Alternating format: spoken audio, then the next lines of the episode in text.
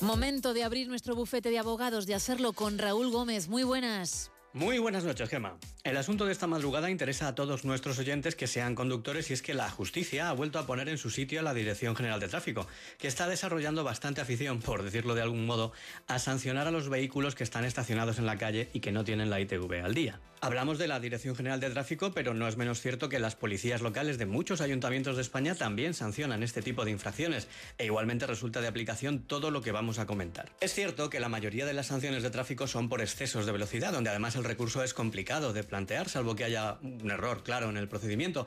Pero cuando nos referimos a otro tipo de sanciones, la cosa cambia bastante. Y es que a pesar de los buenos resultados en la práctica judicial, la parte mala de todo esto es que se obliga al ciudadano a recurrir, llegar hasta los juzgados y, como es lógico, hacerse cargo de todos los gastos que se originan.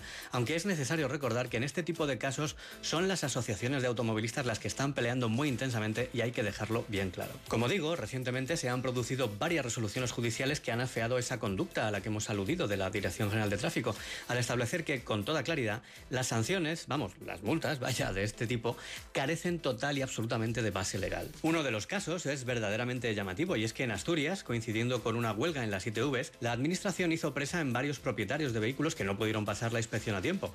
Lógicamente, la justicia le quita la razón a la Dirección General de Tráfico, aludiendo, como no puede ser de otra manera, a la existencia de una fuerza mayor clara por la huelga y especialmente al sentido común. Otra resolución también muy sorprendente es la que versa sobre el propietario de un vehículo al que se le sancionó en dos ocasiones por no haber pasado la inspección técnica. Este ciudadano tenía el coche bien aparcado en la calle y otro vehículo le dio un golpe y le ocasionó daños, por lo que para poder pasar la ITV tuvo que llevar el coche al taller para que se lo repararan y como tardaron en hacer la reparación la ITV le caducó. Pero el taller, y no el usuario, fue el que dejó el coche en la calle, con lo cual ninguna culpabilidad podía tener por esa supuesta infracción, tal y como expresamente recoge la resolución judicial. Nuevamente puro sentido común a pesar de que en la fase administrativa de esta sanción se puso claramente la situación de manifiesto, aunque a la Administración le dio igual. Además es que este caso es especialmente sangrante desde un punto de vista jurídico, puesto que la propia Ley de Tráfico y Seguridad Vial establece de una forma expresa que la responsabilidad sobre el vehículo cuando se encuentra en el taller recae sobre este y no sobre el propietario en este tipo de infracciones. Realmente el eje de la cuestión es que la ley sanciona el hecho de circular sin tener la revisión de la ITV al día, pero nada dice de los vehículos que no están circulando. Es decir, la infracción se produce efectivamente cuando el coche se mueve,